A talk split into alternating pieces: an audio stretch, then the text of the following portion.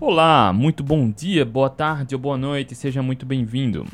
Cafezinho matinal, seja muito bem-vinda a mais uma consultoria gratuita. Essa é a consultoria gratuita de número 122.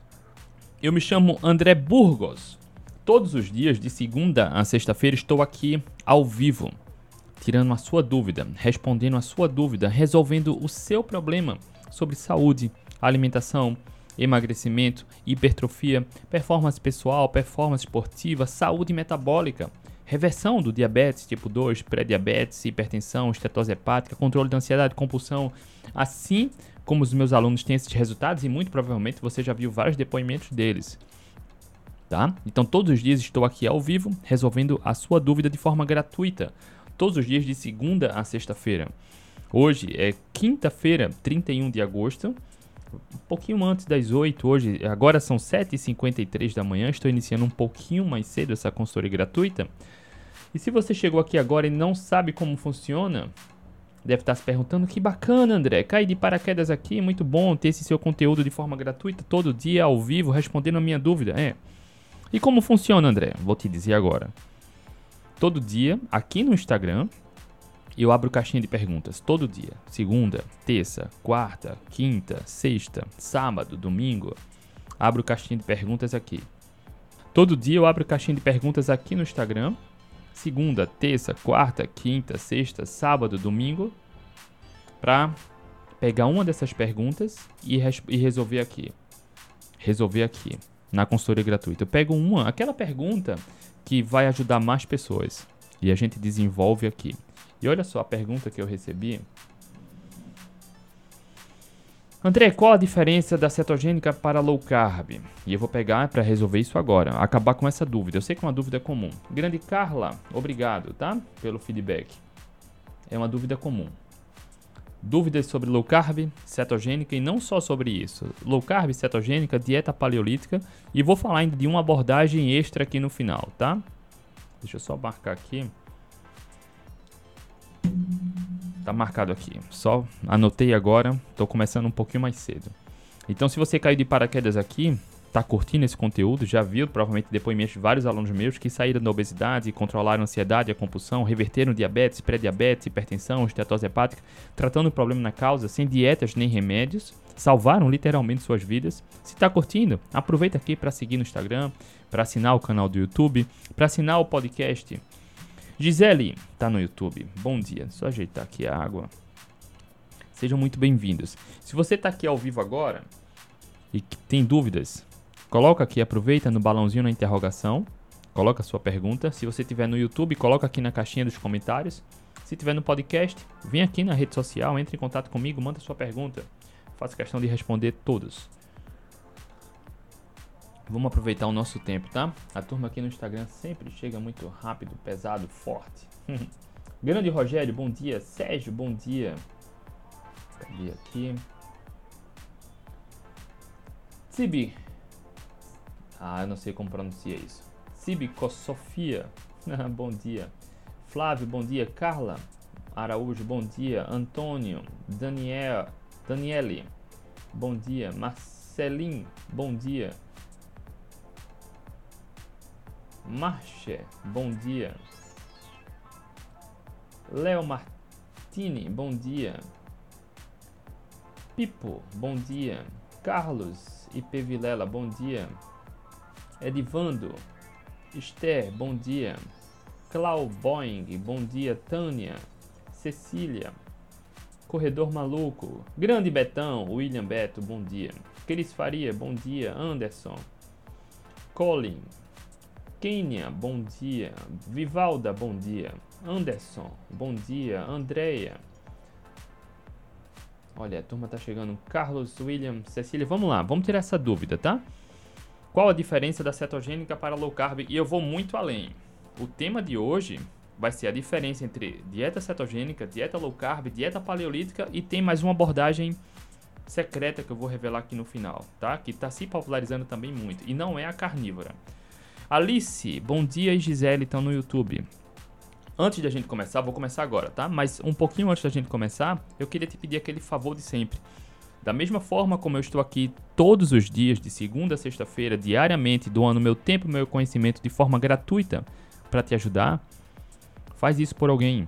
A única coisa que eu peço em troca é, como eu tô te ajudando, ajuda alguém. Só compartilha aqui a live, manda para alguém que você sabe que precisa de ajuda, que precisa de boa informação para chegar ao peso ideal, para controlar a ansiedade, controlar a compulsão. Tem dúvidas sobre comida de verdade? Tem alguma doença metabólica? Tá com a glicose descompensada, a hipertensão, tá com gordura no fígado? Precisa acabar com o efeito sanfona? Precisa sair da obesidade? Tem dificuldade de controlar o peso? Se você conhece alguém que se encaixa em alguma, algum desse perfil, compartilha aqui. Manda um aviãozinho, só envia, faz a boa ação de hoje. Faz a boa ação de hoje. Tá? Só isso. Certamente alguém vai ser tocado, uma sementinha vai ser plantada. Tá? Só isso, fazer o bem e repassar. Eu lembrei agora, não sei porquê, há um tempo. Olha só, eu acho que eu nunca falei isso. Faz muito tempo que eu não, que eu não falei isso, tá? Quando eu comecei a correr, eu emagreci os 36 quilos, depois eu comecei a correr, né? Depois que eu comecei a, a, melhorar a alimentação, lá em 2013, eu comecei a alimentação em janeiro. Em março eu comecei a correr. E no primeiro semestre eu emagreci 36 quilos. Em 2014, isso foi em 2013. Em 2014, eu comecei, cara, a perceber a felicidade que o estilo de vida trouxe para minha vida muita felicidade. Eu queria agradecer isso de alguma forma. E como eu corro muito, né, assim, com muita frequência nas ruas, eu vejo muita coisa triste também. Por exemplo, muitas pessoas dormindo em ponto de ônibus, calçadas, enfim, os sem tetos, muitas crianças, né? E uma das formas de gratidão que eu encontrei naquela época, eu acho que foi em 2015, eu comecei a comprar brinquedos, olha só, comprar brinquedos e todo treino naquela época eu passava por um ponto onde eu sabia que tinha crianças bem humildes ou até que dormia na rua e eu deixava um brinquedo num pacotinho de presente, sabe? Com um cartãozinho. Um cartãozinho, uma mensagem para animar. E teve um dia que eu vi, sabe? Eu, eu vi uma família pegando e comemorando. Foi bacana isso. Então, ah, isso foi lá em 2015, tá? Então, quando eu te peço de coração para você passar para alguém, é porque a gente não sabe muitas vezes como a gente toca o coração de alguém. É claro que algumas pessoas vão rejeitar e tá tudo bem. Mas outras pessoas, outras pessoas vão aceitar. E elas podem ter uma transformação significativa na vida. Então, da mesma forma como eu estou me doando aqui para você, faz isso por alguém, passa adiante. Não importa quem seja, mas se você conhece alguém que precisa de ajuda, repassa isso. Tá? E eu lembrei agora, eu até criei um perfil no Instagram de forma anônima, só compartilhando a quando eu deixava os presentinhos em vários locais aqui de Recife, espalhados. Recife e Olinda. Né? Muitas vezes eu corria até lá e deixava em algum local, em banco de praça, enfim. E quando eu digo que acredito de coração que quanto mais do bem a gente faz, mais do bem a gente recebe, é, é fato isso tá? E você não precisa estar tá se expondo. Não, faz só o bem que de alguma forma você recebe de volta isso. Vamos lá, vamos seguir adiante. Se você tiver dúvidas, aproveita aqui no Instagram, no balãozinho onde tem interrogação. Se você tiver no YouTube, aproveita aqui na caixinha de comentários. A Gisele que comentou, acabei de compartilhar. Parabéns, Gisele. Não é como as pessoas falam por aí. Compartilha para 5, 10, 20. Não, não importa. Não importa a quantidade de pessoas, importa a qualidade. Ajudar a quem precisa ser ajudado. Se você conhece alguém que precisa de ajuda, de boa informação sobre alimentação, que tem algum problema que precisa ser resolvido, compartilha. Só isso, tá? Não precisa falar mais nada, só compartilha. A sementinha vai ser plantada. Robles Coelas. Adilson Freitas, grande pastor Adilson. Saudade do senhor, Adilson. Espero que estejam tudo bem as coisas por aí. Mas depois manda o feedback como estão as coisas, tá? Vamos lá. Diferença: low carb, cetogênica, dieta paleolítica e abordagem nutricional secreta que eu vou falar aqui no final. Eu tô chamando de secreta porque eu só vou revelar no final, tá? E não é dieta carnívora. Não vou falar de carnívora hoje, cara, já fiz várias consultorias aqui onde a gente se aprofundou muito na carnívora, né? Tem muito conteúdo já gratuito aqui sobre a carnívora. Não sei até quando, não sei até quando, mas por enquanto ainda tem muito conteúdo gratuito aqui. Tá? Então aproveitem. Vamos lá. Dieta cetogênica, low carb, paleolítica. Quando provavelmente todo mundo aqui já ouviu falar muito sobre low carb, cetogênica e paleolítica. Existe muita dúvidas. Qual a diferença? Qual é melhor? Todas servem para emagrecer? É preciso reduzir carboidratos para emagrecer? Vamos acabar com essa dúvida agora, tá? Vamos acabar agora. Entenda que dieta cetogênica, dieta low carb e paleolítica, eu estou chamando de dieta porque a maioria das pessoas entendem como dieta. Você que é meu aluno já sabe que isso não é dieta.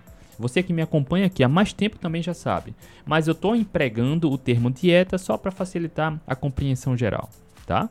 Porque quando a gente fala em comida de verdade para a espécie humana, não existe dieta, existe alimentação que é natural. Quando a gente mistura muito comida de mentira com comida de verdade, aí sim a gente precisa fazer dieta, começar a controlar. E aí as coisas desandam e todo mundo tem visto isso já nas últimas 4, 5 décadas. O mundo cada vez mais gordo e doente porque se envolve em dietas. Quando você se envolve com comida de verdade, o emagrecimento fica muito mais simples. Quando acaba com o conceito de dieta, ou seja, quando você acaba de comer comida de mentira, coloca comida de verdade na base da alimentação, tá? E aí a gente tem três principais vertentes, espectros. O espectro de comida de verdade é muito grande, né? É muito grande. Entenda que dieta cetogênica, dieta low carb, dieta paleolítica tem como base comida de verdade.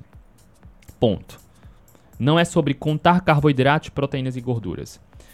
Cetogênica, low carb e paleolítica é sobre colocar comida de verdade na base alimentar. Esse é o passo 1. Um. Eu estou falando isso e estou sendo repetitivo porque eu já vi, vergonhosamente, profissionais da saúde, alguns poucos, mas eu já vi, dizendo que low carb é sobre contar carboidratos. Então, se consumir uma quantidade específica de carboidratos, você faz low carb. Isso é puro desconhecimento ignorância. Tá? Não, não entenda ignorância como agressivo, mas como ignorância do desconhecimento. Tá? Low carb não é sobre contar carboidratos. É sobre colocar comida de verdade na base alimentar. Naturalmente, se você segue uma dieta equilibrada, se você come de tudo um pouco, inevitavelmente, inevitavelmente, se você parar de comer processados e ultraprocessados, você colocar comida de verdade na base da alimentação, naturalmente o total de carboidratos que você come no dia vai diminuir. Entende? Naturalmente. E aí é low carb. Low carb porque baixa o carboidrato, não porque você re reduz carboidratos de forma intencional, mas porque você melhora a qualidade. Naturalmente, quando você come comida de verdade, a qualidade das refeições melhoram e naturalmente carboidratos diminui. Ponto, tá? Eu sou repetitivo para ficar claro. Mas dieta cetogênica, dieta low carb, dieta paleolítica tem como base comida de verdade. Dentre o espectro de comida de verdade, a gente vai diferenciar alguns, algumas vertentes. Cetogênica tem uma característica específica que eu vou te ensinar aqui. Low carb tem outra característica específica. Dieta paleolítica, outra característica específica. O que todas essas três abordagens têm em comum? Comida de verdade. Combinado? Vamos seguir adiante. O que, do que se trata a dieta cetogênica? Tenho anotado aqui, anotei agora um pouquinho antes de iniciar a live para a gente seguir a, as orientações aqui, tá? Entenda que quando a gente fala em comida de verdade, olha só, deixa eu ver se eu tenho aqui, tem uma caneta. Vamos supor aqui, tá? A caneta. O que vai variar é a quantidade de carboidratos e gorduras, naturalmente. É tipo uma gangorra, tá? Pensa essa caneta aqui como se fosse uma gangorra. Carboidratos, proteínas no meio e gordura aqui no final. Tá? A gangorra é só comida de verdade. Só comida de verdade. Aqui é proteína. Basicamente, o que não muda nas abordagens nutricionais é a quantidade de proteína. Ou seja, uma cetogênica vai ter menos carboidratos. Logo, aumenta a gordura. Uma abordagem paleolítica, por exemplo, vai ter mais carboidratos, menos gorduras. Uma abordagem low carb, ela vai variar, vai ficar quase que no equilíbrio aqui de proteínas, carboidratos e gorduras. Ela pode ter um pouquinho mais de gordura, tá? Uma cetogênica tem bem mais gordura. Uma low carb tem menos, mas ainda tem mais do que paleolítica. A paleolítica é o contrário mais carboidratos, proteína moderada e gordura menor. Entenda isso como uma gangorra, tá? O que muda é basicamente isso e eu vou te explicar. Geralmente a quantidade de proteína nas três abordagens nutricionais vão ficar ali em torno de 20 a 27%.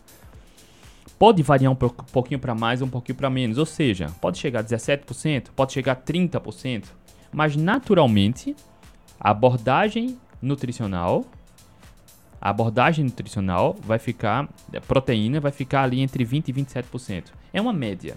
Não precisa ser muito ranzinza nisso, tá? É uma média. Mas a base é, a, é, é comida de verdade. Uma abordagem cetogênica. O que é a dieta cetogênica? A dieta cetogênica tem o nome cetogênica porque ela induz o nosso corpo, o nosso metabolismo a entrar no estado metabólico de cetose. Ou seja, nosso organismo a gente induz para que ele produza muita energia, corpos cetônicos, através de uma intervenção dietética.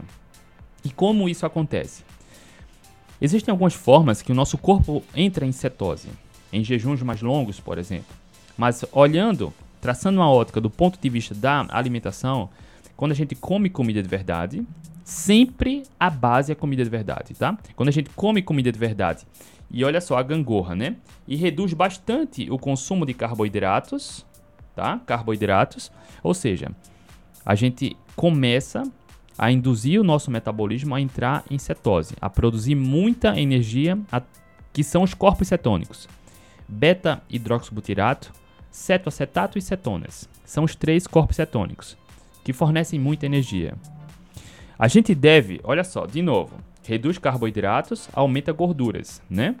Então, quando a gente reduz os carboidratos da dieta para cerca de 20 a 30 gramas de carboidratos líquidos no dia, não é total de carboidratos, é carboidratos líquidos. Naturalmente, gordura aumenta.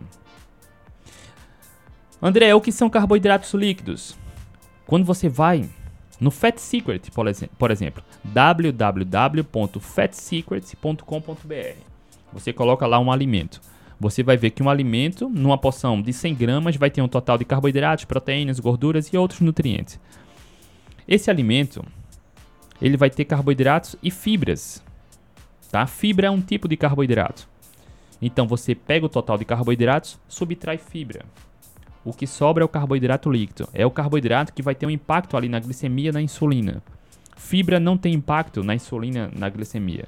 Então a gente contabiliza aqueles carboidratos que têm um impacto na glicemia e na insulina. Entendeu? Então você vê o total de carboidratos líquidos. Quando a gente segue uma abordagem nutricional com comida de verdade e aí sim a gente de forma intencional pode reduzir carboidratos para 20 a 30 gramas por dia. Naturalmente, lembra da gangorra, né? Naturalmente, diminui carboidratos, aumenta gorduras. Proteína fica aqui no meio, tá? Aumenta gordura. Então, se ah, a gente reduz carboidratos para 20 a 30 gramas por dia, a gordura aumenta. Numa dieta cetogênica, a gordura pode, tá? Pode ficar, ficar entre 55 até 85% das calorias. André, qual diferença faz? Aí eu não vou me aprofundar aqui. Existe a cetogênica terapêutica, a cetogênica popular, convencional. A que a maioria das pessoas fazem, tá? Que a gente faz naturalmente. A terapêutica é justamente, como o nome já diz, para tratar alguma questão de saúde. Tratamento oncológico, pessoas com epilepsia refratária, tá? Pessoas com enxaqueca grave, severa, crônica. Existem alguns casos específicos que a cetogênica terapêutica ela vai surtir mais efeito e vai ser necessária para induzir o metabolismo a ter níveis altos de cetose. André, como eu sei que eu estou em cetose? Eu não trouxe aqui o aparelhinho, mas você que já viu aqui, né, eu tenho outras consultorias minhas onde eu mostro como medir e como saber se está em cetose. Existe um glicosímetro. O glicosímetro, como o nome já diz, medidor de glicose, alguns também medem corpos cetônicos. Então, você faz um furinho. Existem várias formas, pela urina, pelo, pelo hálito e pelo sangue. Eu prefiro pelo sangue, porque ele mostra o que está circulando no sangue. É o mais fiel, tá? Faz o furinho. Coloca na tirinha do glicosímetro, que também mede corpos cetônicos, na tirinha dos corpos cetônicos e vai ver lá. Se marcar pelo menos 0.7 ou mais, está em cetose. Se marcar 0.6 ou menos, não está em cetose, tá? Então, para estar em cetose, é preciso que os níveis de cetonas fiquem ali pelo menos 0,7 ou mais. Então, a dieta cetogênica se diz respeito a comer comida de verdade.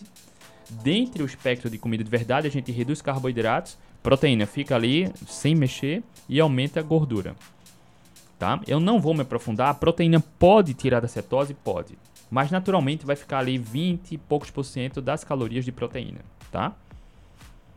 Controlado ali. Algumas pessoas talvez precisem reduzir mais, mas são casos excepcionais. É a gangorra, tá?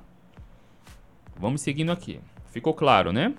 A dieta cetogênica se diz respeito a comer comida de verdade e traçar uma estratégia nutricional no qual induz o nosso metabolismo a entrar em cetose. Então, quando a gente reduz muito carboidratos, proteína normal, aumenta gorduras, a maioria das pessoas vai ficar entre 55 e 60% das calorias de gorduras. Se for uma cetogênica terapeuta, pode chegar terapêutica, vai chegar até 85% das calorias de gordura, tá? Fazendo isso, em alguns dias ou poucas semanas, algumas pessoas entram em cetose, no qual o corpo, o metabolismo começa a produzir corpos cetônicos, quebrando gorduras, aminoácidos circulantes e outras substâncias. Não entenda aminoácidos como proteína muscular, tá? Se você come proteína de forma normal, você tem aminoácidos circulando aí na corrente sanguínea. Você não perde músculo fazendo a cetogênica. Pelo contrário, existem fisiculturistas que seguem uma dieta cetogênica, tá? A ciência documenta isso muito bem e a realidade comprova. Combinado? Vamos lá. Dieta cetogênica. Tá aí. É uma dieta low carb. André, o que é uma dieta low carb? A dieta cetogênica ficou aí, tá? Bem claro. Uma dieta low carb. A dieta low carb também, assim como a cetogênica, tem como base comida de verdade. Tá? Tem como base comida de verdade. Só voltando para a cetogênica. Como, desculpa, eu até esqueci, não tinha notado. Como uma cetogênica precisa reduzir muito carboidratos para entrar em cetose, é claro, é mais óbvio evitar aqueles alimentos de comida de verdade que tem mais carboidratos. Por exemplo, evitar frutas mais doces, evitar raízes, tá? É possível, por exemplo, veja só, deixa eu só abrir o Fat Secret aqui. Uma banana, uma banana média vai ter cerca de 20 gramas de carboidratos líquidos. Olha só. A maioria das pessoas vai precisar reduzir o consumo de carboidratos no dia para 20 a 30. Uma banana vai ter 20 gramas de carboidratos.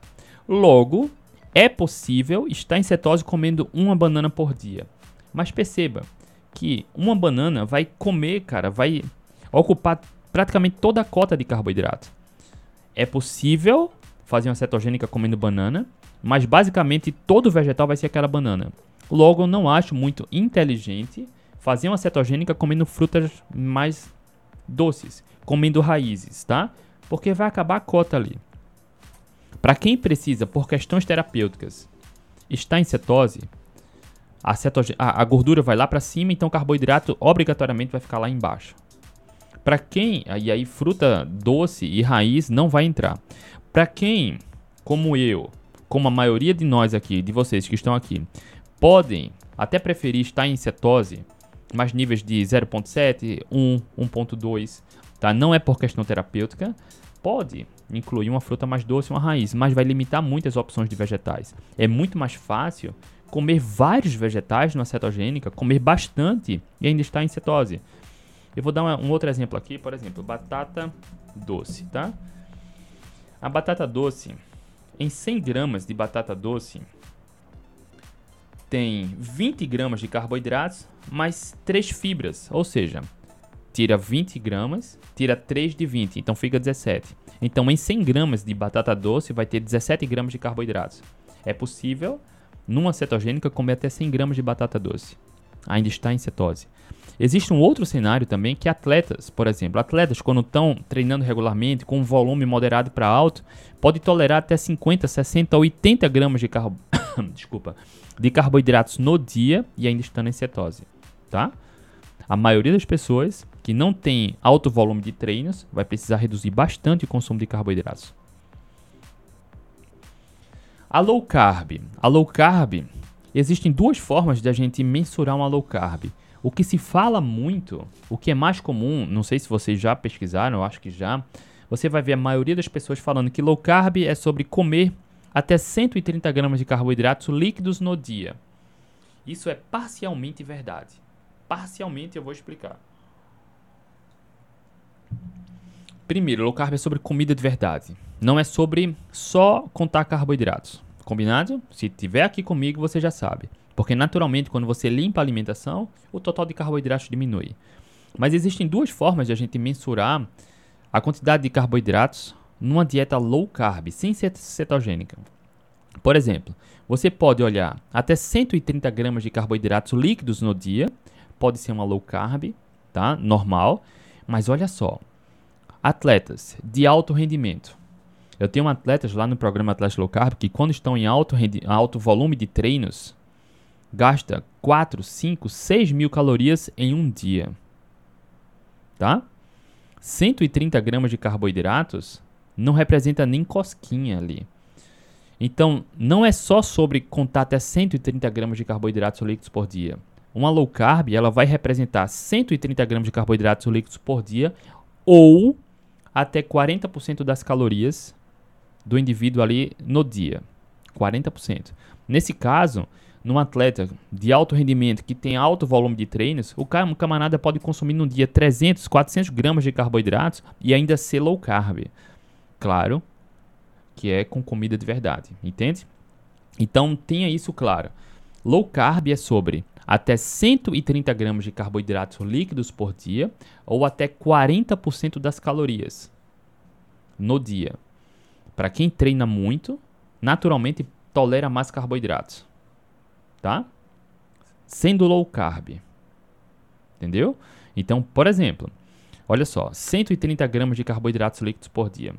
Um indivíduo que gasta 4 mil calorias, um, um atleta que está em alto volume de treinos, assim como tem lá no Atletas Low Carb, que gasta 4 mil calorias num dia, 4 mil calorias. Olha só, uma grama de carboidrato tem 4 calorias.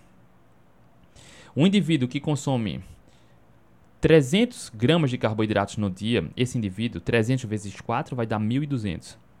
Cara, não é. Ele gasta 4 mil calorias. Isso não é 40% das calorias. Tá? É muito low carb ainda para esse cenário, para esse indivíduo. Tá? Low carb não é sobre contar carboidratos, é sobre priorizar a qualidade da alimentação. Aí sim, quando você limpa a alimentação, você pode controlar os carboidratos. E aí, nesse caso, é muito fácil incluir raízes e frutas doces, tá? Nesse cenário é muito fácil. Mesmo para quem não tem alto volume de treinos, que vai consumir 130 gramas de carboidratos líquidos no dia, 130, cara, olha só, uma banana vai ter 20 gramas de carboidratos líquidos. 100 gramas de batata doce tem 17 gramas de carboidratos. Ou seja, 200 gramas de batata doce vai ter 34 gramas de carboidratos. É pouco para 130 gramas por dia, entende? Então, naturalmente, numa low carb, naturalmente, entre aspas, tá? E aí vai ter um asterisco no final. Praticamente você pode incluir qualquer fruta e qualquer raiz. Por que, André? Entre aspas, olha só. E aí está até anotado aqui no final. Consumir qualquer fruta e qualquer raiz vai depender dos seus objetivos e principalmente da sua saúde metabólica tá? É importante isso, porque o índice glicêmico vai influenciar e a carga glicêmica também, dependendo dos seus objetivos e no final eu vou falar sobre isso, tá? Mas em linhas gerais, para quem quer comer comida de verdade e seguir uma abordagem low carb, em linhas gerais, pode incluir qualquer fruta e qualquer raiz. 130 gramas de carboidratos no dia é muito. Olha só, batata doce, já é sabido. Você talvez não saiba quanto tinha, eu não sabia quanto tinha de carboidratos, mas 100 gramas de batata doce vai ter 17 gramas de carboidratos líquidos. Olha só, para facilitar o cálculo, 1 kg de batata doce vai ter 170 gramas de carboidratos líquidos. 1 kg. Quem come 1 kg numa refeição? Mesmo se comesse 1 kg, seria só um pouquinho acima, entende? Da, da low carb das 130 gramas. Percebe? Eu vejo muita bizarrice de pessoas falando: não, banana não entra na low carb, batata não entra, não entra raiz. É desconhecimento, é puro desconhecimento. Só que existem essas duas como posso chamar? Essas duas portas. A porta dos 130 gramas ou a porta das 40, dos 40% das calorias, tá? Porque dependendo do seu nível de atividade física, você pode tolerar mais gramas de carboidratos ainda estando na linha low carb, tá? Vamos seguindo aqui. Abordagem paleolítica, olha só. Eu estou falando aqui, a pergunta foi qual é a diferença da cetogênica para low carb? Aqui já ficou muito claro, né? Onde eu falei até aqui. Só que aqui eu não quero falar sobre, só sobre a diferença da cetogênica para low carb. Eu estou indo muito além. Vou falar da paleolítica agora e vou falar de uma abordagem nutricional extra, tá? Secreta, depois da paleolítica, que não é a carnívora, tá? Porque, enfim, já fiz muita live aqui sobre a carnívora. André, o que é uma dieta paleolítica? Olha só, lembra da gangorra que eu expliquei no final? A gangorra é comida de verdade. Quando você para de comer porcaria, processado e ultraprocessado, e coloca comida de verdade na base, tá aqui, comida de verdade. Naturalmente, aqui no meio é a quantidade de proteína, tá? Naturalmente, a quantidade de proteína não muda entre as abordagens nutricionais. Na maioria dos casos não muda. Vai ficar entre 20 a 27% das calorias. Quando você segue uma dieta cetogênica, olha só, aqui é gordura, proteína, desculpa, aqui é carboidrato, proteína e gordura. Quando você segue uma abordagem cetogênica, carboidrato diminui, aumenta a gordura. Tá? Só que diminui muito. Quando você faz uma abordagem low carb, opa, quase que equilibrou.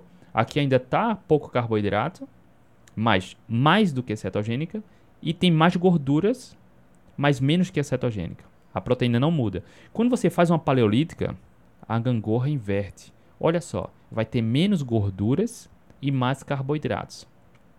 Por que isso, André? Vou te explicar agora.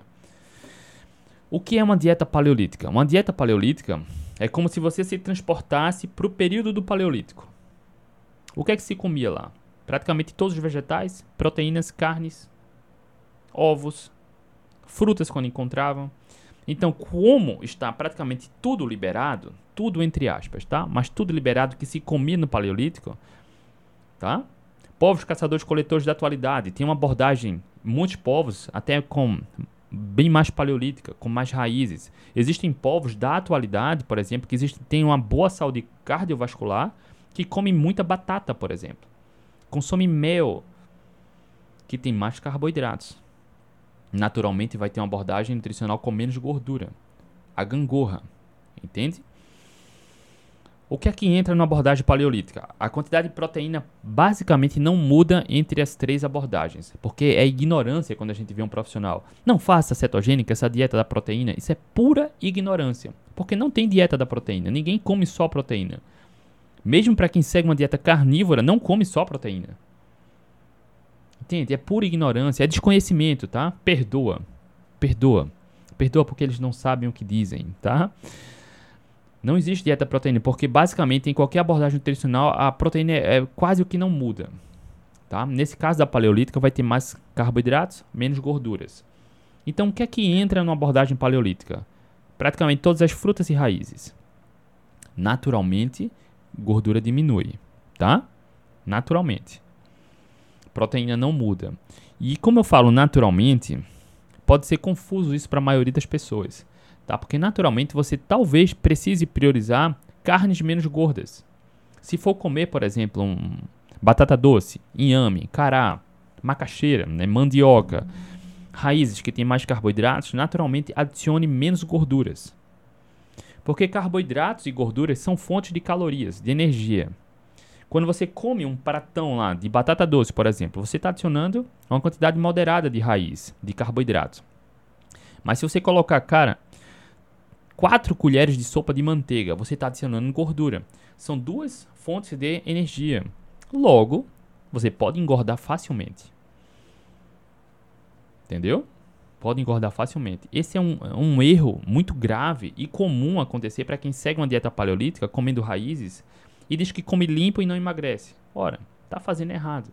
A abordagem paleolítica, você, da mesma forma como a cetogênica, você intencionalmente diminui carboidratos e aumenta a gordura, intencionalmente numa abordagem paleolítica você pode aumentar carboidratos e diminuir gorduras. Porque é um erro bizarro comer muito carboidrato e também muita gordura. E aí facilmente ou você trava o emagrecimento ou você engorda. Tá? O conceito da paleolítica é esse. E aí tem umas observações. Existe uma vertente da paleolítica que permite laticínios, outra vertente não permite. Porque na época do paleolítico, olha só, não tinha queijo, tá? Não tinha iogurte. Uma vertente permite queijos, iogurte, por exemplo, coalhada, por exemplo, tá? Ah, e tem uma outra vertente da paleolítica que permite até grãos, por exemplo, leguminosa como feijão, grãos como arroz. Então é normal. Por exemplo, pessoas que têm boa saúde, boa saúde metabólica, pessoas que tá no peso ideal, estão no peso ideal, se exercitam regularmente, em linhas gerais, e quer seguir uma abordagem mais paleolítica, aí é a minha opinião. Eu não vejo problema em consumir arroz e feijão. Por mais que não tenha uma não seja, não tenha alta densidade de nutrientes, arroz e feijão não são fonte de nutrientes essenciais, são fontes de carboidratos. E a gente não precisa comer carboidratos, mas naturalmente não é, não são vilões na dieta. Ninguém naturalmente engorda ou adoece porque come arroz e feijão. A espécie humana já come arroz e feijão há muito tempo, né? Desde o advento da agricultura para cá. Mas são fontes de carboidratos. A gente não obtém uma quantidade grande de vitaminas e minerais e nutrientes essenciais e vitais que só tem em abundância em arroz e feijão. Eles são basicamente carboidratos. Naturalmente, eles não são os vilões porque eles não engordam e adoecem. Ninguém naturalmente engorda e adoece porque come arroz e feijão. Eu prefiro fazer uma seleção mais inteligente, seguindo uma abordagem paleolítica, mais inteligente do ponto de vista nutricional. Por exemplo, colocar legumes e verduras, até fruta, sabe? Fruta, eu acredito que fruta seja mais nutritivo do que arroz e feijão. A maioria das frutas. Tá? Mas, para quem está no peso ideal, se exercita regularmente, tem boa saúde metabólica, comer arroz e feijão não é problema. Existe uma vertente que inclui na paleolítica arroz e feijão, por exemplo, tá? Existe. E tá tudo bem. Se você tiver boa saúde metabólica, estiver no peso ideal, tá tudo bem tá? André, e aí vamos lá para aquelas considerações, considerações finais, não. Vamos para a quarta abordagem agora secreta, que eu chamei de secreta. Olha só, que não é a carnívora. Existem, está se falando bastante agora sobre uma alimentação animal based, ou seja, a base da alimentação é alimento de origem animal, ou seja, a base da alimentação é carne e ovo. Só que existe confusão também sobre um animal based. Muitas pessoas associam animal based a carnívora. Outras pessoas associam animal based a cetogênica e não necessariamente é cetogênica nem carnívora. Carlos, qual site você falou para vermos o carboidrato líquido? Aqui, ó. Deixa eu só digitar aqui. www.fatsecret.com ponto, cara, deu os espaços aqui, mas tá tudo bem, tá? Pronto, BR. Tá aí, fatsecret.com.br. Tem um banco de dados enorme, é 100% gratuito. Coloca o alimento lá, você vê os valores nutricionais e pronto. Aproveita. Tá? O animal based nada mais é do que também comida de verdade na base, mas ter a maior parte das calorias vindas de carnes e ovos. Ponto. Não existe uma definição fechada na literatura sobre o conceito de animal based. A espécie humana, predominantemente, tinha uma alimentação animal based. A maior parte dos povos caçadores-coletores tem uma revisão na literatura, inclusive, que se eu não me engano foi publicado no, no início dos anos 2000, que naquela época da publicação da revisão na literatura analisou hábitos, analisou hábitos alimentares, se eu não me engano, de 22 povos caçadores-coletores da atualidade que vivem comendo o alimento da natureza, sem tomar achocolatado e refrigerante, sem comer porcaria, comendo comida da natureza. Eu não tenho o número exato agora, mas se eu não me engano, 80% dos povos da atualidade tinham mais de 80% das calorias vindas de alimentos de origem animal se não me engano, menos de 20%, de 15% dos povos estudados consumiam a maior parte das calorias de alimentos de origem vegetal. A menor parte. E esses povos consumiam mais calorias de vegetais por conta do ecossistema, por conta da oferta de alimentos de origem animal que era escassa. Tá? Não que eles escolhessem comer mais vegetais, porque a espécie humana sempre escolheu comer mais animal. Tá? Mas a gente vê isso da nossa genética, que isso é um comportamento padrão. A nossa espécie evoluiu assim, comendo mais calorias de alimentos de origem animal. E aí se fala muito de animal based. E como seria? Na literatura a gente não tem uma definição, assim como eu passei aqui da cetogênica. 20 a 30 gramas de carboidratos líquidos. Porque assim nosso corpo, a maioria das pessoas entra em cetose. Das gorduras, de 55% a 85% na cetogênica. Low carb, 130 gramas a 40% ou 40% das calorias. Tá? Não tem isso fechado. O animal based nada mais é do que você ter uma refeição onde há predominância de alimentos de origem animal, carnes e ovos. A menor parte dessas calorias vem de vegetais. E aí pode ser de raiz ou de fruta. Pode ser de vegetal com mais carboidrato ou menos carboidrato. Tá? Por exemplo, para quem tem boa saúde metabólica, se exercita regularmente, come a maior parte das calorias de carnes e ovos e come raízes, isso é um animal based. Tá? ou come a maior parte das calorias de carnes e ovos e os vegetais prioriza bem pouquinho carboidrato, como a cetogênica, isso também é animal based. Porque quando você consome muita proteína animal, é difícil entrar em cetose. Não seria cetogênica. Algumas pessoas, vez ou outra, me perguntam aqui, na carnívora entra em cetose? Cara, é, é, é possível, mas é, é improvável, é muito difícil. Porque a proteína, numa quantidade específica, ela tira da cetose. Ela estimula ali a insulina, ela tira da cetose. Para estar em cetose, algumas pessoas precisam também moderar a proteína. Por isso a ignorância dos profissionais da saúde. Essa dieta cetogênica, dieta da proteína, cara, isso é muita ignorância. Perdoa porque eles não sabem o que falam, tá? O animal based é base da alimentação, alimentos de origem animal e a menor parte vegetais imitando a evolução da nossa espécie, imitando como nossa genética está adaptada, tá? E esses vegetais tanto faz, tanto faz se vai ser raiz, se vai ser fruta, folha, talo, legume, verdura, tá? Tanto faz.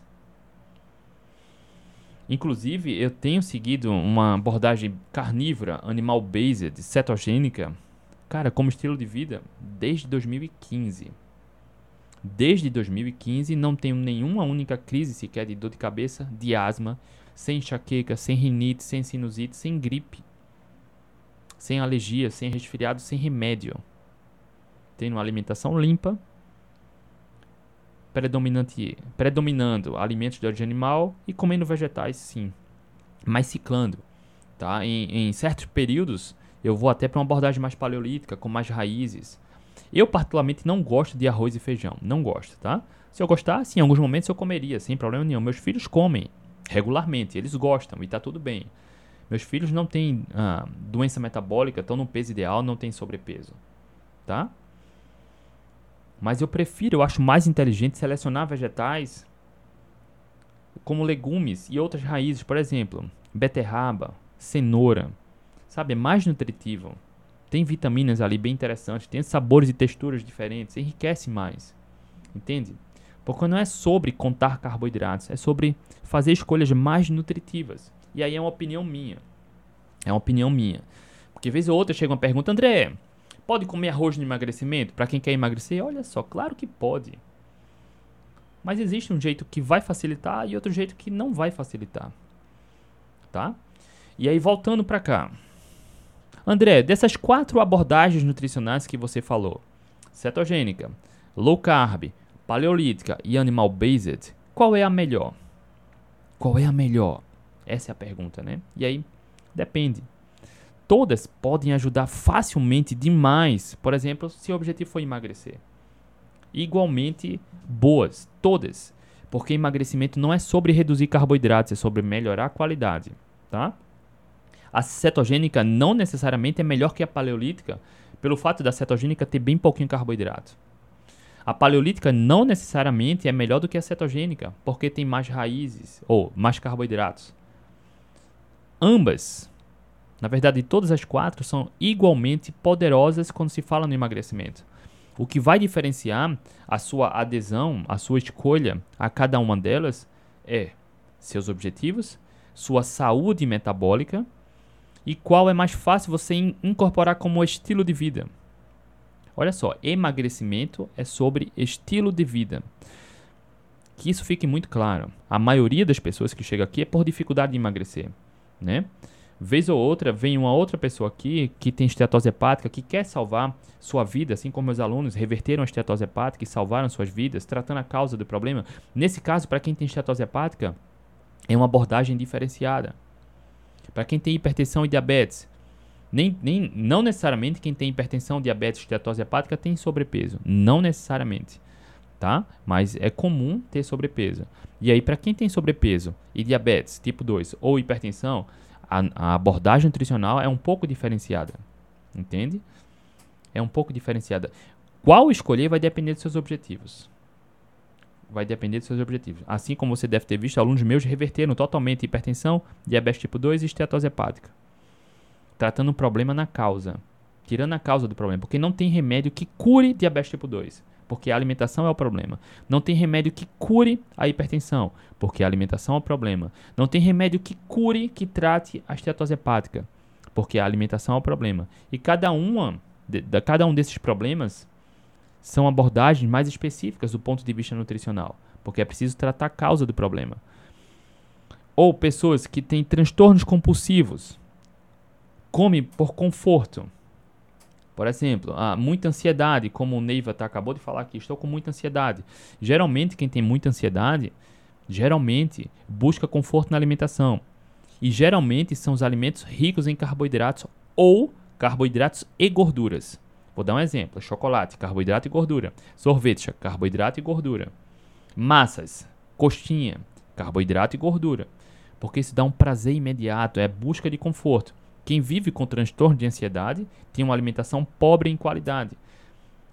Lá no, no, protagonista, no meu programa, tem uma aula onde eu falo sobre o papel da alimentação no controle da ansiedade e compulsão. Alguns alunos meus reverteram, reverteram não, controlaram totalmente transtorno de ansiedade e compulsão, tratando o problema na causa. Para quem sofre com ansiedade, assim como o Neiva está falando aqui, a alimentação tem um papel fundamental. Assim como eu falo, mostro lá os estudos no programa, porque pessoas que sofrem com transtorno de ansiedade e buscam conforto na alimentação têm uma alimentação pobre em qualidade. E aí tem aquele prazer imediato, aquele conforto, porque uma alimentação pobre em qualidade tem um efeito ansiolítico, acalma, mas depois a ansiedade volta pior. E aí você cria um ciclo vicioso. Para acabar com isso e controlar com isso, é preciso entender o problema que gera essa questão emocional muito forte e tratar. Para quem vive com muito transtorno de ansiedade é um medo criado, é um problema emocional criado que você precisa identificar e tratar. É preciso esforço. Você pode tomar um remédio para acalmar, mas percebe que se não tratar a causa do problema, o problema vai persistir, vai continuar. Eu já fiz uma live aqui com uma aluna minha que ela tinha resistência insulínica, um grau alto de sobrepeso vivia com transtorno de ansiedade e compulsão. Depois de alguns meses lá no protagonista, ela emagreceu, reverteu totalmente a, a resistência insulínica, não tem resistência insulínica e controlou totalmente a ansiedade e compulsão. A live está aqui ainda no Instagram. Tá? Ela controlou totalmente. Por quê? Ela trabalhou os pilares que a gente ensina no protagonista: autoconhecimento, gestão emocional e alimentação. E nesse caso da ansiedade, é preciso identificar muito esses gatilhos emocionais porque é preciso tratar a causa do problema e, claro, cultivar melhores hábitos. Nesse caso, por exemplo, do Neiva, tem uma abordagem mais limpa que sacia, uma abordagem nutricional mais limpa, que aumenta a saciedade, fica muito mais fácil. Você não comer porque já tem muita saciedade. Mas paralelo a isso, é preciso tratar as causas emocionais. Aquelas causas, aqueles acontecimentos, os gatilhos que acontecem que te dão muita ansiedade que você busca o conforto na alimentação. Isso é muito comum, a busca de conforto alimentar. Quando você tem uma outra perspectiva do cenário, fica mais fácil né, combater isso, porque não tem remédio que trate a ansiedade. Porque percebe, por exemplo, se você trabalha num local onde não é feliz, é só um exemplo que é muito comum, tá? trabalha no local que não é feliz, por alguma razão, ou a atividade não é feliz, ou as pessoas do trabalho não, não, não são não, não são agradáveis para você, ou a cobrança no trabalho, ou o seu superior lá, cara, tem um comportamento inadequado. Então, sempre que você está naquele ambiente, você fica com insegurança, com medo, com angústia, e aí busca o conforto na alimentação. Ansiedade, conforto na alimentação. Ansiedade, conforto na alimentação. O problema nesse caso está ali no meio ambiente. Está no ambiente, tá? Moni, ó, gostaria de assistir a live com sua aluna. Estou com tudo isso que você citou. Tá aqui né, nos meus destaques no Instagram, tá? Tá nos destaques. Vem lá, tem os depoimentos e tem a live. Então, o caso, se você continuar no mesmo ambiente de trabalho, ou pelo menos naquela mesma situação, você vai continuar sentindo essa angústia, insegurança, medo e vai continuar tendo transtornos, buscando conforto na alimentação. A causa deve ser o problema, ou a causa deve ser tratada. Entende? Não adianta tomar remédio, nem comer por emoção, nem buscar conforto na alimentação, porque só piora. Você acaba criando um vínculo de dependência da comida de mentira e começa a, a, a viciar e buscar conforto na alimentação. Entra num ciclo vicioso que fica difícil sair. É preciso agir como adulto e tratar a causa, se esforçar para tratar. Por isso, lá no protagonista, que entra no protagonista, a gente dá as mentorias para acompanhar de perto e orientar como solucionar isso, tá?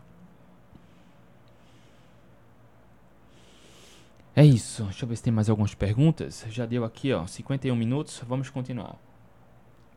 Então, qual dessas quatro abordagens é melhor?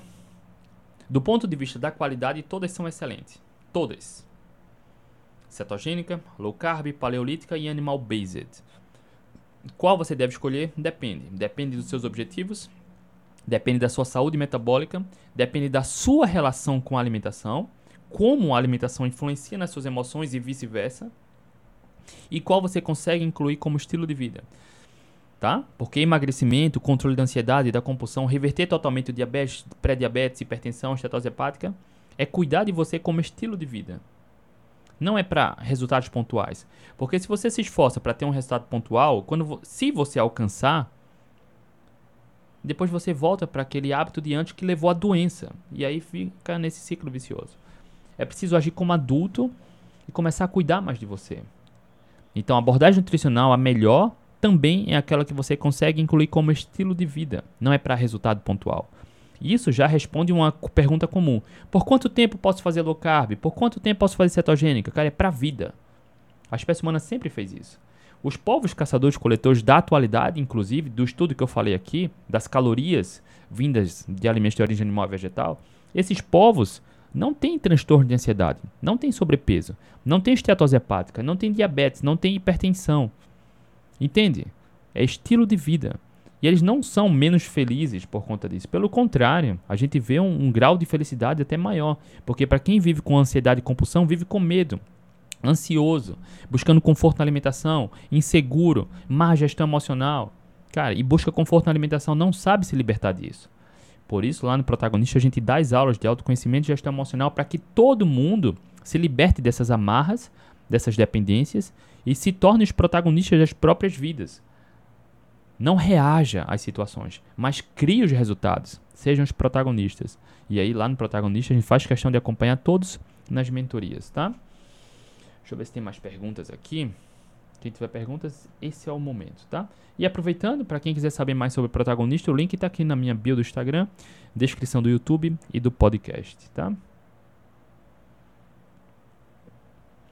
André, vale cuscuz numa alimentação de qualidade? Olha só, cuscuz também depende né, dos seus objetivos.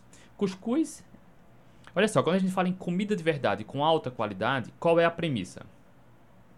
Comida de verdade. Aquilo que não é processado ou ultraprocessado ou minimamente processado. O cuscuz é processado, é o milho processado. Logo, já está claro que não é uma boa opção, uma opção nutritiva. O, o cuscuz, eu adoro cuscuz, tá? Eu adoro. O que é que eu penso do cuscuz? Ele é fonte de calorias, não é fonte de nutrientes. Cerca de 60, 70% do cuscuz é carboidrato, só caloria vazia, tá? Se você não quer emagrecer, tem boa saúde metabólica, se exercita regularmente, não vejo o cuscuz como problema o consumo eventual. Mas para quem quer emagrecer, o cuscuz pode atrapalhar. Porque ele vai dar mais fome. Ele incha e vai dar mais fome. Porque ele tem uma razão, energia, proteína e energia fraca. Ele vai inchar o estômago. Assim como o pão, tu come muito pão, o estômago incha, depois vem a fome novamente, porque a glicose aumenta, a insulina aumenta, a insulina vai baixando, vem fome e desejo de comida novamente. O cuscuz é a mesma coisa, tá?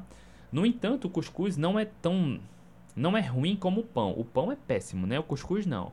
O cuscuz para quem tem sobrepeso pode dificultar o emagrecimento. Porque eu acredito muito que o emagrecimento sustentável é aquele que você não passa fome. Você come quando tem fome até se sacia, até se saciar. O cuscuz no processo de emagrecimento, ele vai entrar como um alimento que você precisa controlar a quantidade. Porque é fácil comer cuscuz demais. Logo é fácil comer calorias demais. E quando você come demais, depois vem mais fome. E aí acaba se tornando meio difícil emagrecer. E quando você começa a contar cuscuz, calorias, porções, quantidade, horário, cara, começa a burocratizar, ingessa muito o estilo de vida.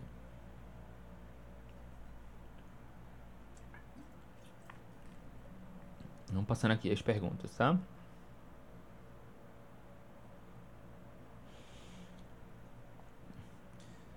André, comecei a musculação visando emagrecimento. O jejum ajuda ou atrapalha? Se fizer correto, o jejum ajuda. Olha só, comecei a musculação visando emagrecimento. O jejum ajuda ou atrapalha? Emagrecimento é sobre alimentação. Emagrecimento não é sobre atividade física. No entanto, quando você limpa a alimentação, você já caminhou 90% do sucesso no emagrecimento. É só limpar a alimentação, só melhorar a qualidade da alimentação. E essa live de hoje, essa consultoria de hoje, já deu, cara, ampliou muito a sua visão, né? Sobre alimentação e emagrecimento. Sobre cetogênica, low carb, jejum intermitente. Não. Sobre cetogênica, low carb, paleolítica e animal based. Olha só, todos esses ajudam demais no emagrecimento. Sem precisar contar calorias, comer pouco, passar fome, nada disso. Emagrecimento é sobre alimentação. Quando você limpa a alimentação, a atividade física entra como uma ferramenta que vai acelerar o emagrecimento. Porque não adianta ter uma dieta equilibrada, flexível e se exercitar muito. Não é à toa que existem muitos ultramaratonistas, triatletas com sobrepeso, até com obesidade, porque não é a atividade física que emagrece, é a alimentação. Melhor alimentação que emagrece. Com alimentação adequada, a atividade física ajuda. Com alimentação adequada, jejum ajuda. Logo, com alimentação adequada, atividade física e jejum vai acelerar, vai ajudar muito. Vai ajudar demais. Vai ajudar num, numa proporção que você não tem ideia. Mas emagrecimento é sobre alimentação. André, por que você acorda tão cedo, de madrugada praticamente? Olha só, hoje foi um dia que eu treinei. Meu despertador tocou de 3h47 da manhã. De 3h30 e pouquinha eu já tinha acordado. Só estava esperando o despertador tocar. Hábito, né? E por que eu treino esse horário? Olha só. Eu poderia treinar em outros horários, poderia. Mas por várias questões eu escolho treinar de manhã. Um, a premissa para mim, atividade física é importante. O que eu ensino para você aqui, o que eu falo para você, é o que eu tenho como estilo de vida. A consciência de que atividade física vai me levar a um envelhecimento saudável, com boa mobilidade e com independência e livre de remédios. Esse é o objetivo. Para chegar lá, eu preciso fazer várias coisas na minha vida. Uma delas é me exercitar regularmente. Logo, atividade física para mim não é negociável. Não é negociável. Eu preciso me exercitar 5, 6 vezes por semana, tá? Ou saio para correr, como foi hoje, ou faço fortalecimento aqui em casa mesmo, porque tempo não é desculpa. A gente pode se exercitar em qualquer lugar, né? Então, atividade física para mim é importante. E por que eu vou tão cedo? Olha só, eu faço café da manhã das crianças. Eu acompanho eles no café da manhã. Eu não tomo café da manhã, mas a gente fica junto. Eu ajudo meu filho a trocar de roupa. Meu filho tem 5 anos. Eu levo os filhos para a escola. Depois da escola, eu venho, ou passo no supermercado e venho para cá ou venham para cá direto para a gente fazer começar os trabalhos. Então, esse, esse período de manhã é muito intenso. Assim que eu termino aqui os trabalhos, continuo trabalhando até buscar de novo na escola. Volto, eu faço almoço e jantar da família toda. Olha só que é intenso, né? Quase não tenho tempo para descansar de tarde. Vem a jornada de trabalho de tarde, só termino no final da tarde e começo da noite. Eu poderia treinar de noite. Eu poderia encontrar um horário ali no almoço para treinar.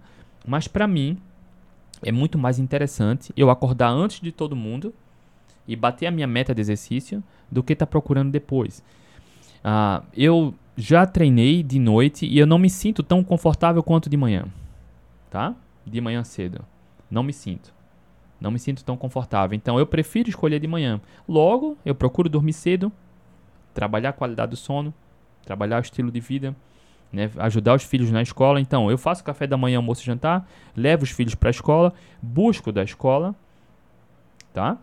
E tem a rotina de trabalho. Então é, é muito intenso a jornada de dia. Não é desculpa. Mas enfim, às vezes eu termino aqui 15 minutos antes do que deveria, tenho os elásticos aqui, faço fortalecimento aqui mesmo, no escritório. Entende? Então, tempo não é desculpa. Mas para mim, para minha jornada, eu consegui incluir atividade física antes da jornada da família começar. Quando eu vou correr, meu despertador toca de 3h47 da manhã. Quando eu faço fortalecimento, eu faço de eu acordo de 4h47, uma hora depois, tá? Porque geralmente é 15, 20 minutos de fortalecimento. E aí a gente bate essa meta, tá? Então, sabe aquilo que a gente fala? Que quando algo é prioridade para você, você se esforça para realizar, então não tem desculpa, não tem mimimi. É, eu encontrei esse horário da madrugada como eu, o horário mais confortável para mim. Esforço, tá? Esforço. Não, eu não acordo de madrugada soltando fogos. Acordo com sono. Hoje foi exceção. Né? Na maioria das vezes eu acordo com sono, mas eu vou. Tá? Porque no final das contas eu sei que me esforçar diariamente fazendo atividade física vai me levar onde eu quero chegar. E cara, quando a gente bate a meta da atividade física, começa o dia batendo meta, autoconfiança e autoestima elevam. Começar o dia com autoestima e autoconfiança elevada não tem preço. A produtividade aumenta, a concentração aumenta, a disposição ao longo do dia aumenta. Tá? Vamos passando aqui. André, imensa gratidão. Alcancei a hipertrofia seguindo o estilo de vida que ensina. Parabéns, transformou minha vida. Parabéns. André, qual a sua opinião sobre vinagre de maçã? Sugestão de como consumir. Você faz musculação também além da corrida? Sim, faço. Ah, vinagre de maçã você pode consumir puro ou numa salada.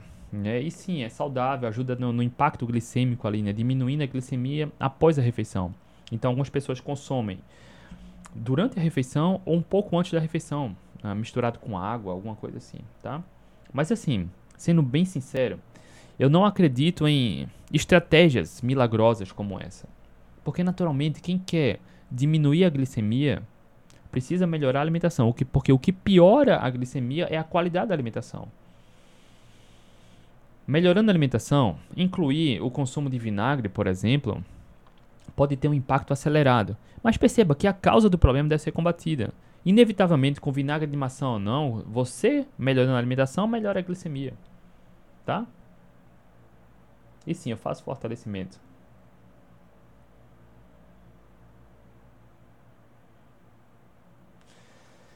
Grande Castro, bom dia André.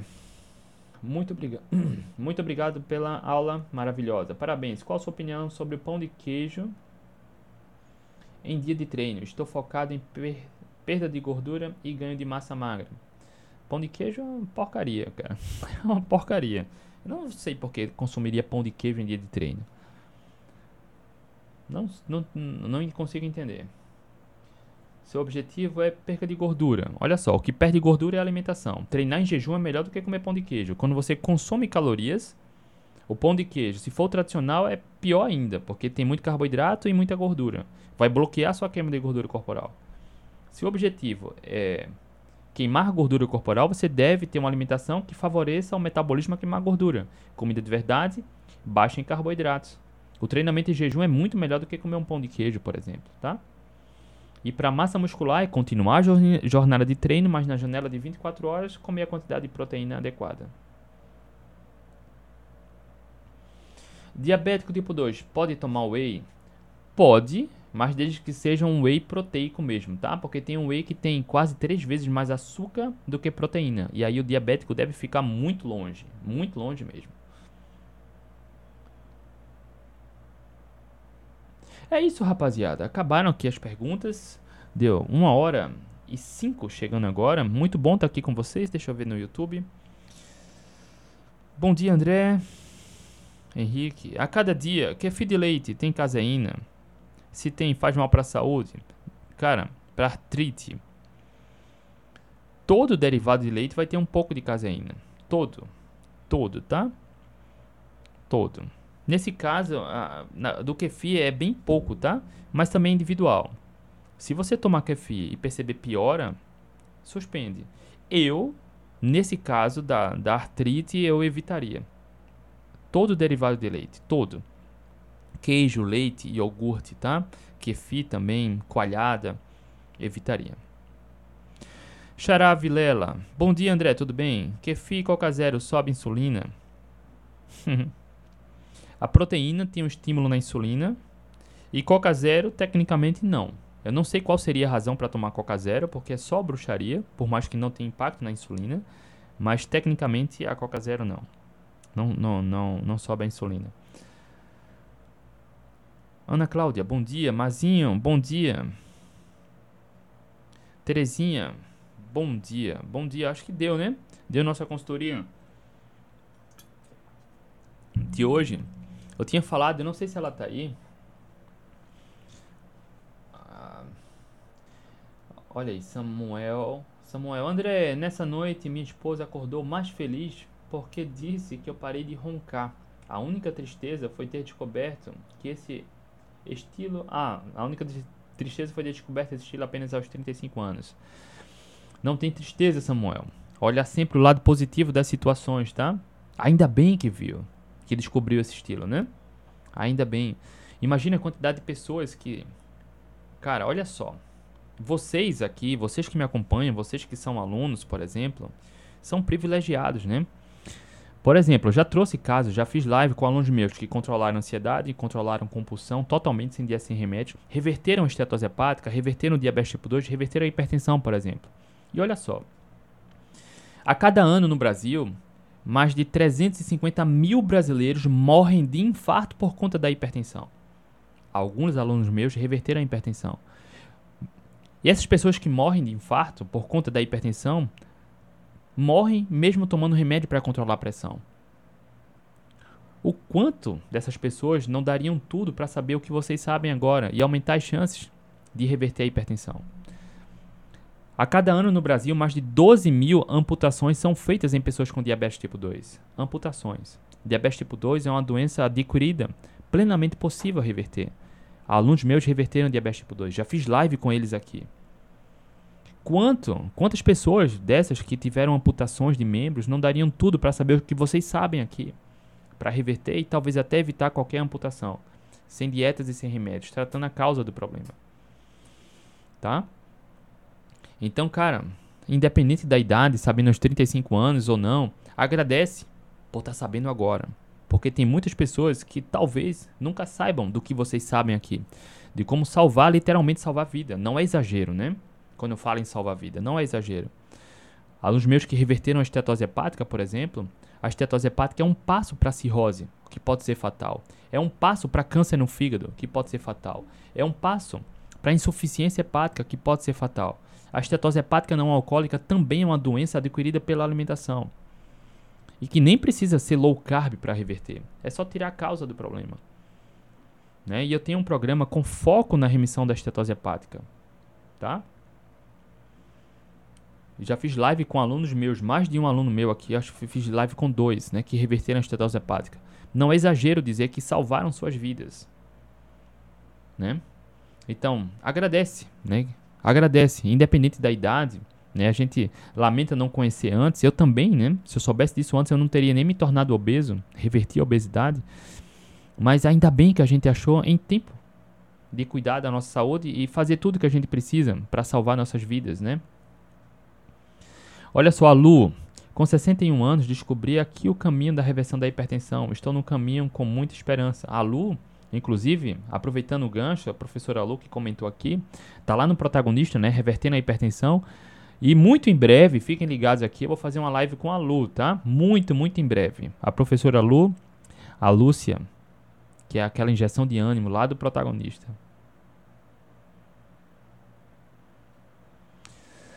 É isso, rapaziada.